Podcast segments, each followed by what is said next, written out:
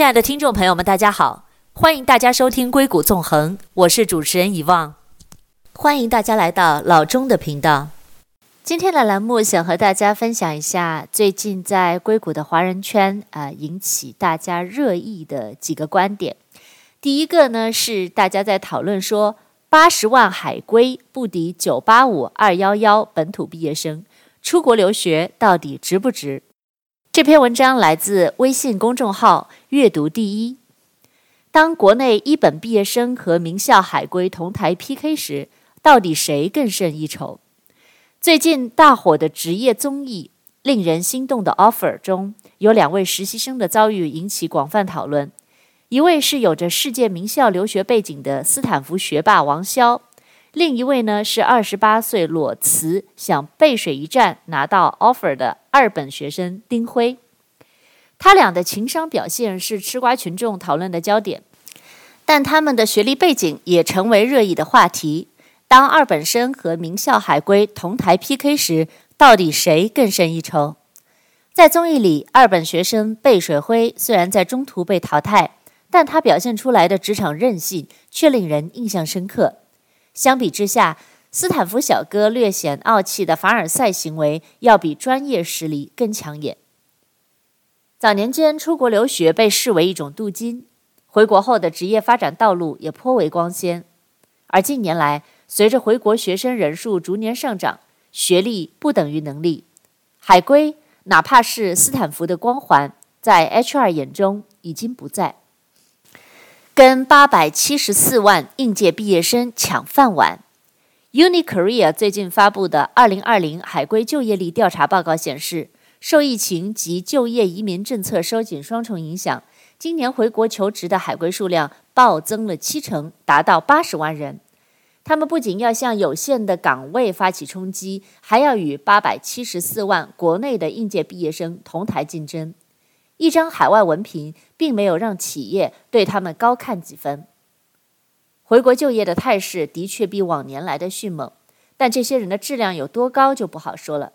在国内一家医药企业从事 HR 岗位多年的方静说：“方静所在的企业是国内一家高科技生物制药上市公司，主要招聘的是生物和药化药化领域的研发人才，学历背景多为硕士、博士及以上。”在招聘环节，方进发现，今年有很多在海外进修的博士后，还没等到合同结束，就选择了提前回国。这一类候选人确实比以前要多不少。他补充道：“就连我们公司里一些高管，也在给还在留学的子女订票回国，宁愿在家上网课，都不愿意让孩子在当地待着。毕竟国内还是比较安全的。”方静将今年回国的海归分为几类。一类是在国外毕业，甚至已经在当地工作的人，出于安全考虑，想要躲避疫情而尽早回来；另一类是原先打算毕业后留在国外发展，种种原因导致实际工作情况并未达到预期的人；还有一类则比较特殊，可以称为出口转内销型，是一群原先准备出国，但因疫情受阻，干脆就先在国内就业的人。甚至以前在就业市场不常见的人才，今年也密集回国，包括一些高中阶段就出国、本科、硕士都在国外念的这批人，我们这段时间也有接触到一些。互联网公司 HR Helen 介绍道，往年在招聘时接触到的留学生比较多的是硕士阶段才出去留学的。和方静观察的一样，海伦也发现。原本在海外已经定居或者是已经工作好几年的一些人，如今也选择了回国就业。根据二零二零海归就业力调查报告，在海归就业行业排名中，金融和科技行业高居前两位。但受宏观的环境影响，金融行业面临的挑战与日俱增，因此金融行业的海归就业占比同比上年有所下降。与此同时，大数据、云计算、人工智能等领域相关从业人员需求不断攀升，一跃成为归国留学人员主要的就业领域。其他行业中，新经济下的大文娱、在线教育等行业的海归就业占比都有所上升。但方静认为，对技术型岗位来说，学校好很重要。应聘者的学历往往跟能力成正比，候选人是否有过海外经历，对公司来说则不是那么的重要。在我们这行，你在国外读个博士或者进修个博士后，就一定比国内同学来得优秀吗？不见得。我们面试下来，六七成的留学生并没有同类的国内学生优秀。然而，同一职位的起薪会向拥有海外经历的候选人倾斜，只不过幅度并不大。对于基础岗位来说，起薪差距也就是五百到一千块。我们公司还是以候选人的能力来定薪，能力强的我们才会给高薪。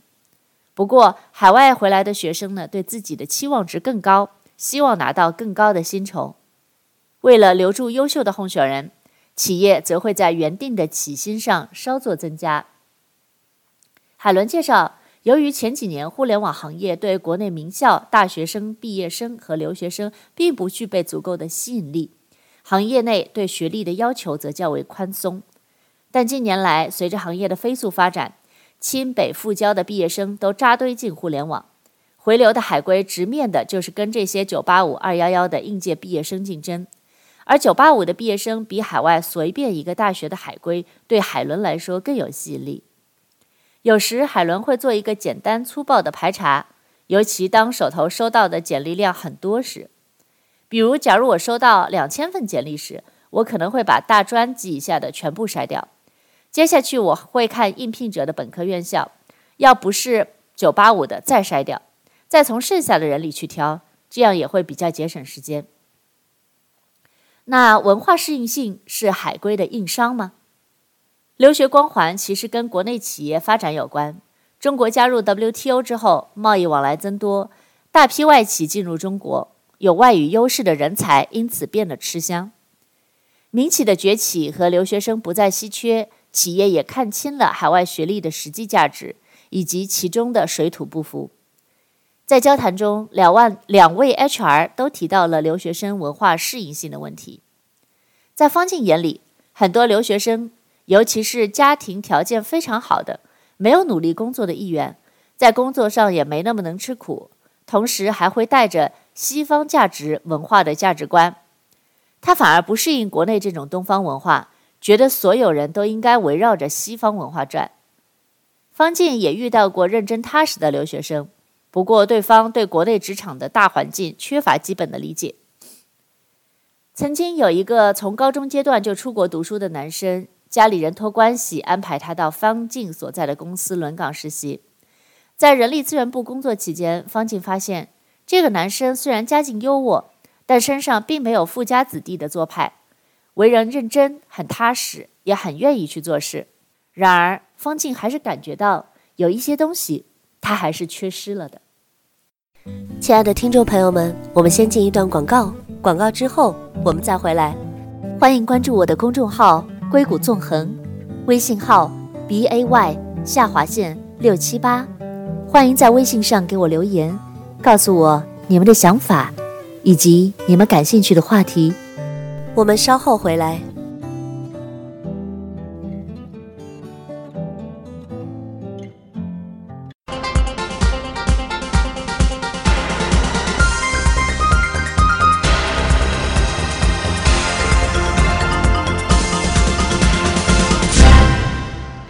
欢迎回到硅谷纵横，我是主持人遗忘董。那今天在栏目里想和大家讨论一下最近华人圈引起热议的几个话题。那第一个话题呢，就是大家在讨论说，哎，今年回国的海归特别的多，有很多很多的留学生都选择了回国。那回国之后呢，有很多国内的朋友就说，八十万的海归啊，不敌本土的九八五、二幺幺的毕业生，是这样的吗？在刚才的栏目中呢，我们分享了一篇文章，来自微信公众号“阅读第一”，八十万毕业生不敌国内九八五、二幺幺的本土学生吗？这篇文章里就分享了一些 HR 在招收留学生和呃本土毕业生对比的一些观点。那刚才谈到的一个案例是，有一个高中阶段就出国读书的男生，家里托关系安排他到 HR 方静所在的公司轮岗实习。在人力资源部工作期间，方静发现这个男孩子虽然家境优渥，但身上并没有富家子弟的做派，人很认真、很踏实，也很愿意去做事情。然而，方静还是感觉到有一些东西他还是缺失了。这位男生由于自己的性格比较单纯，对很多事情看得很简单，比如职场上有些话背后的话外音可能听不出来，而人力资源部又是很需要员工懂这些人情世故的。对这类员工来说，去适应眼前的这份工作环境，可能需要比其他人花更多的时间。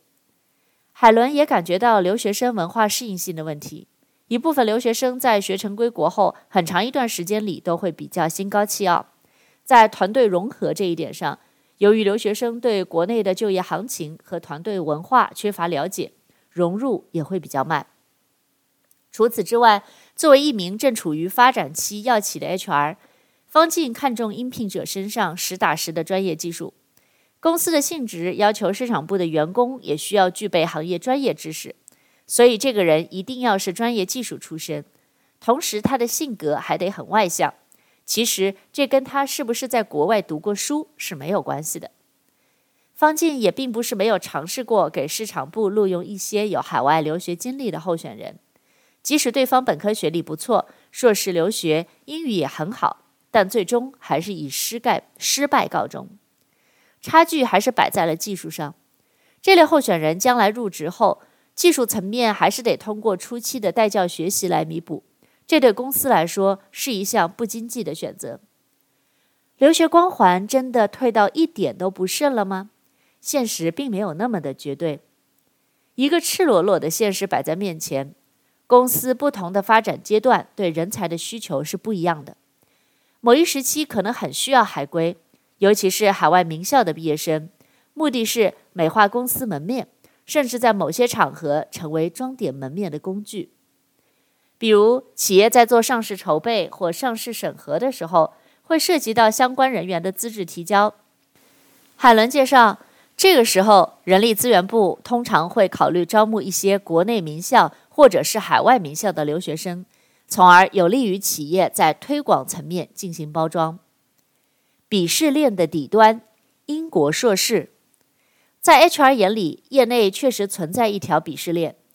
这条鄙视链的形成虽然也为效率服务，比如在筛选简历时会看第一学历，先筛去大专和普通本科的学生，之后一轮再筛选非985学校的毕业生，而英国硕士很可能在第一轮的筛选中就挂了。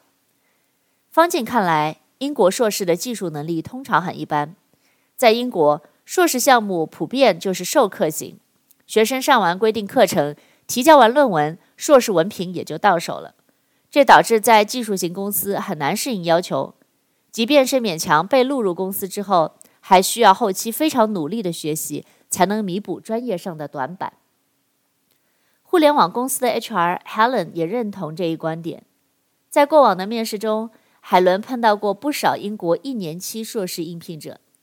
一开始，为了让项目成员的背景好看一点，海伦往往会往里面放几个留学生。但我面了一些之后，觉得确实挺水的，之后可能就会避免去用这类留学生。但作为英国 G5 硕士毕业的留学生，目前在四大工作的 Catherine 并不认同 HR 的判断。水校哪里都有，Catherine 说，HR 对海外学校的了解程度也是不同的。有些 HR 可能看到比较狭隘，觉得英国一年的硕士很水，但有一些对学校了解比较多的 HR 就知道，即便是一年的硕士项目也分三六九等。Catherine 在本科阶段念的是一所中外合办的大学二加二项目，前两年在国内就读，后面两年去英国的校区就读。其实 Catherine 当初选择一所中外合办大学的目的很明确，由于高考发挥不理想。报考国内院校挺亏的，当时呢又正好看到中外合办的学校，Catherine 觉得自己可以再拼一下，经过四年的学习，还是可以申请到好的研究生院校。一切如 Catherine 所愿，大四那年，他顺利地申请到了英国一所 G5 院校，就读经济专业硕士，项目时长为十个月。Catherine 并没有在就读期间划水，相反。这个项目时间短，需要研究大量文献，考核也并不轻松。他几乎没有时间在当地找实习，更不用提正式的工作了。据他所知，身边朋友基本都选择毕业后回国找工作。唯一在当地工作的两位，一位是从高中到硕士一直都在伦敦念，对当地的情况非常熟悉；另一位呢，则是本科和硕士均在伦敦政经，也有过一些相关的实习，之后顺利的找到了工作。在英国硕士泛滥的这几年，基五却一直很难申。Catherine 认为，即便本科是清北之流，也未必能申请到顶尖的牛津和剑桥。他有一位本科在浙大读会计的朋友，是那种在班里排到前五的，能力也非常强。但是他当时了解下来，能新厂能申请到最好的院校，基本也是牛剑以外的了。但 Catherine 也表示，目前国内各行业内卷严重，即使是英国 G 五院校的毕业生，对比下来也不占多少优势了。虽然毕业于金融专业，Catherine 说自己从来都没有考虑过去投行，原因很简单，投行太看重候选人的本科院校了，除非你的研究生学校非常好，同时面试表现非常出色，才有可能进去投行。砸几十万去留学，值得吗？留在英美变得越来越难，海归回国能拿到多少薪资呢？据 UniCareer 发布的2020海归就业力调查报告显示，有近四成海归第一年的年薪不足十万。很多家长发自灵魂的拷问：花几十万甚至几百万送孩子出国留学，真的值得吗？作为曾经在美国工作多年，回国后在外企和中资企业都有过经历的资深猎头 Claire 认为，长远来看，留学经历的确对人生的丰富度和完整度有很大的好处。亲爱的听众朋友们，我们先进一段广告，广告之后我们再回来。欢迎关注我的公众号“硅谷纵横”，微信号 b a y 下划线六七八。欢迎在微信上给我留言，告诉我你们的想法以及你们感兴趣的话题。我们稍后回来。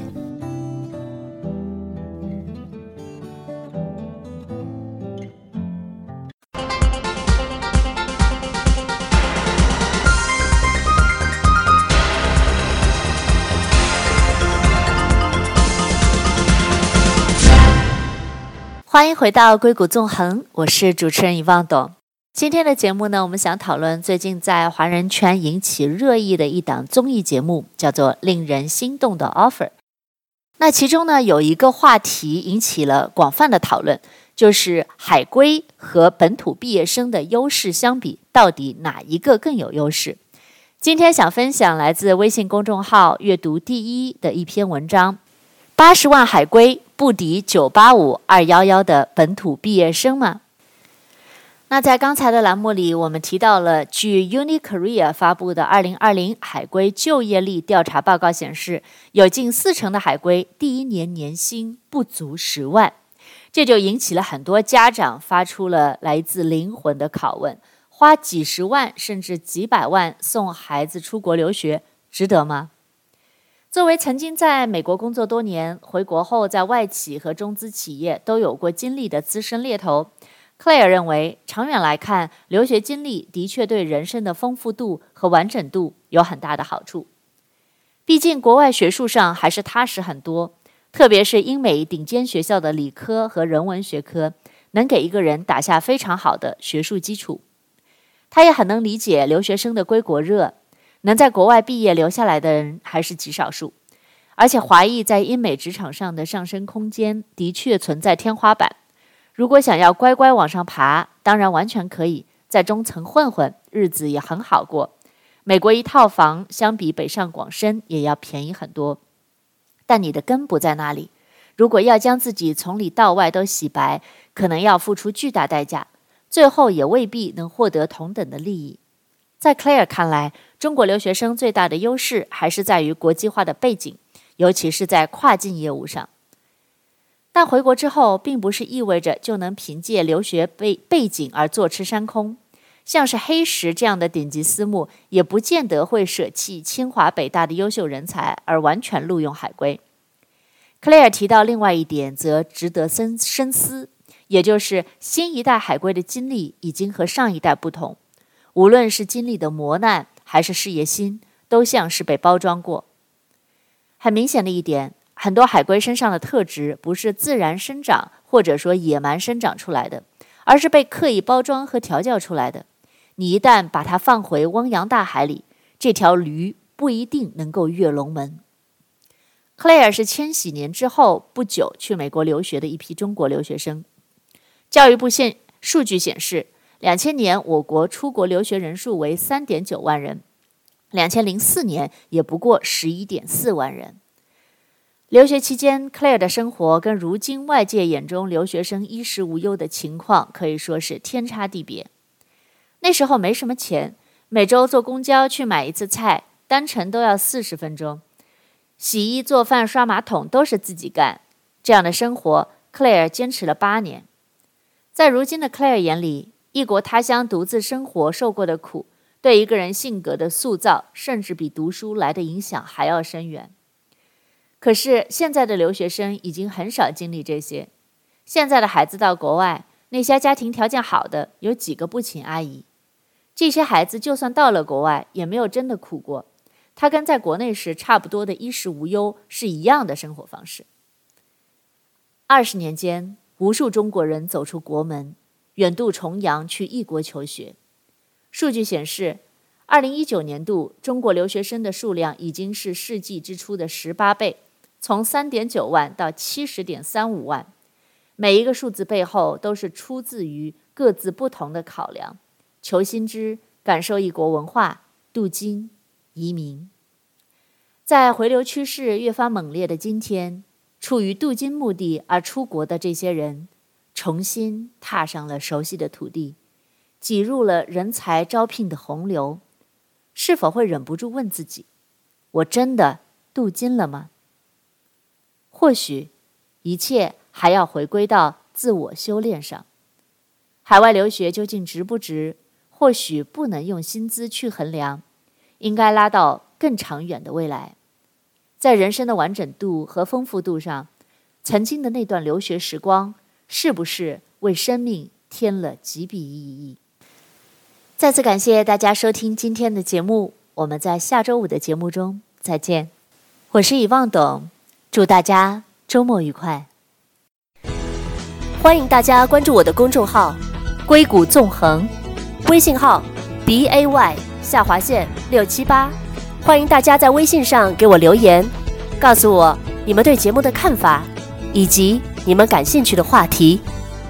感谢大家收听“硅谷纵横”，我是以望。我们下次再见。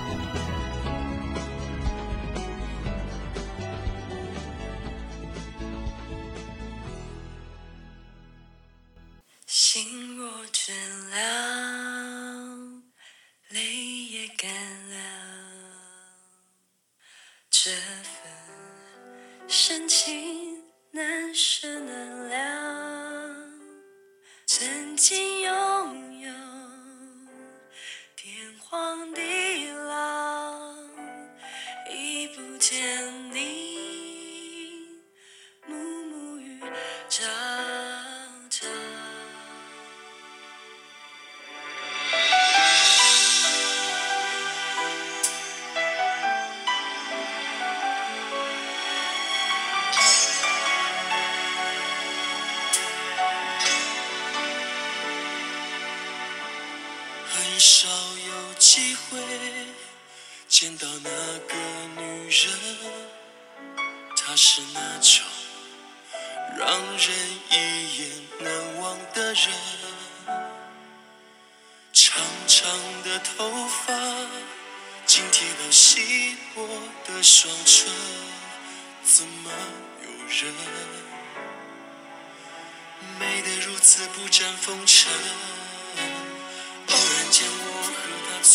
错身在走道，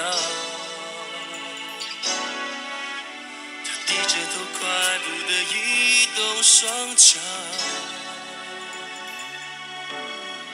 他也让我联想到一只小鸟，终身被囚禁在一座。监牢。有一段时间，在夜里上眼，偶尔也会听见有点低沉的一阵歌声，用一种很轻的口吻反复唱着心中那一段不去的伤痕。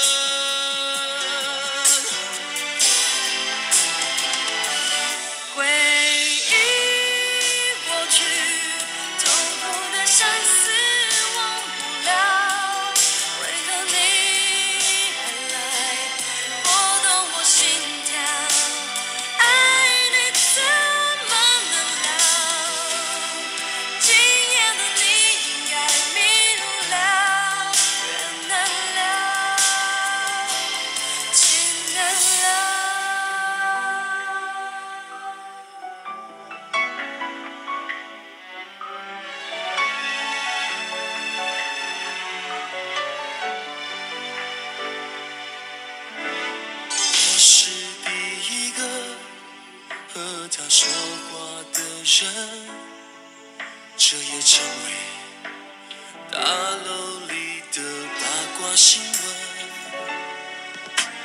听说那男人有家室出身是豪门，他的身份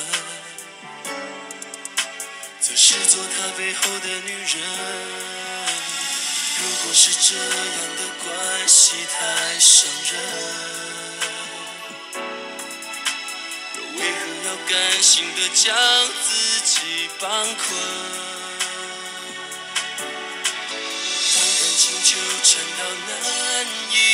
放手，让多少有情人都为爱消沉。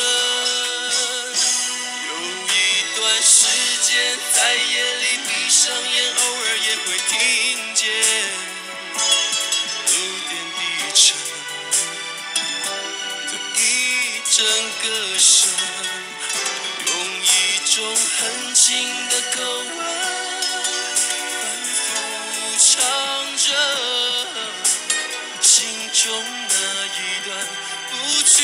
伤痕。